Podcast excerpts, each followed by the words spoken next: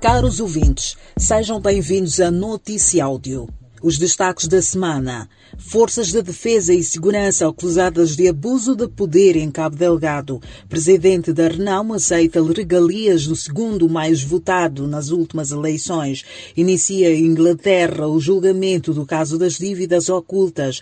Gastar milhões para a reintegração de deputados e governantes é um roubo legalizado, diz Adriano Luvunga. As forças de defesa e segurança continuam a abusar as populações da província de Cabo Delgado e de forma intencional, denuncia o historiador Yusuf Adam, que desmente as palavras do presidente Nhusse para quem as violações das autoridades são involuntárias. Em entrevista à DW, Yusuf Adam lembrou o ataque à localidade de Belibiza, no distrito de Kisanga, onde os militares bateram jovens locais numa estrada, filmaram e divulgaram os vídeos vídeos das redes sociais. Yusuf Adam considera isso prova de que há abuso de poder e sem vergonha nenhuma. As denúncias do uso de excesso de força estendem-se até a cidade de Pemba, onde o bispo local, Dom Luís Fernando Lisboa, esclarece que tal acontece devido à denúncia da suposta presença de insurgentes infiltrados entre os deslocados internos, o que terá levado as autoridades a recorrerem à violência. O bispo de Pemba pede que as forças de defesa e segurança segurança cumpram bem o seu papel para que não destruam confiança da população. O presidente da Renal, Mossuf Momad, aceitou as regalias previstas no Estatuto de segundo candidato mais votado nas eleições gerais, um estatuto que sempre foi rejeitado pelo então presidente do partido, Afonso de Acama.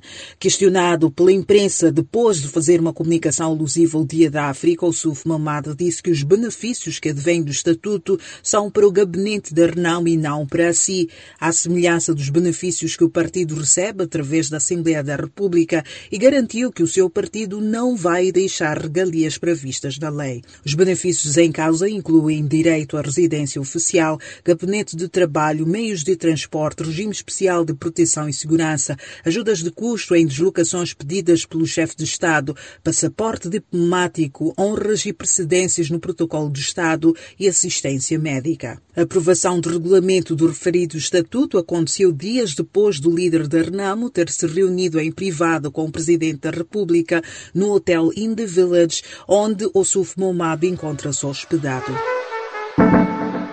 Iniciou esta terça-feira na Inglaterra o julgamento do caso das dívidas ocultas, com audiências das partes que respondem no processo no qual o Estado moçambicano pede anulação das garantias soberanas emitidas pelo ex-ministro das Finanças, Manuel Chang. Na sua petição, o Tribunal, ao Procuradoria-Geral da República, faz dois pedidos. No primeiro, declara que Moçambique não é responsável pelas garantias soberanas assinadas pelo governo do presidente Guebuza para viabilizar o empréstimo da Pro Índicos e no segundo defende a condenação dos réus a pagar a indemnização a Moçambique pelas perdas e danos causados. A Procuradoria-Geral da República justifica que o antigo ministro das Finanças, Manuel Chang, não teve autorização para assinar as garantias do empréstimo.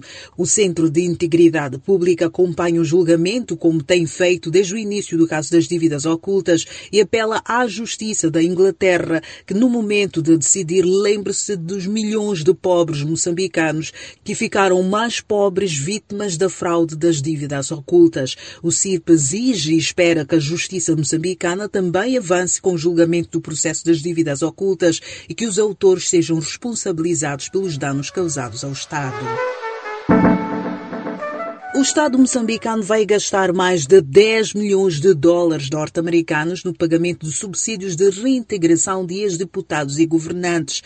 A sociedade civil diz tratar-se de um roubo legalizado e promete uma ação judicial para esclarecer que a medida é ilegal. Adriano Novunga, do Centro para a Democracia e Desenvolvimento, CDD, diz que o subsídio de integração tem de resultar das contribuições dos deputados e não um bónus e questiona a aprovação que a acontece numa altura em que o governo moçambicano suspendeu as negociações para a revisão dos salários mínimos devido à pandemia da Covid-19.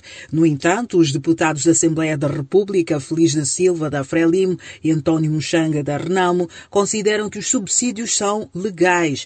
Já o deputado do MDM, Silvério Ronguane, entende que esta é uma oportunidade para se discutir os níveis salariais do país.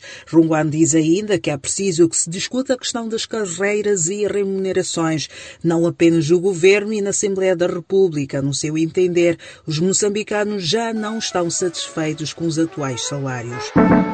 Esta foi mais uma edição do Noticiáudio produzido pela Plural Media. Fique ligado aos nossos canais do Telegram e WhatsApp e dê um like à página do Noticiáudio do Facebook para receber mais notícias semanalmente. Fique atento à próxima edição.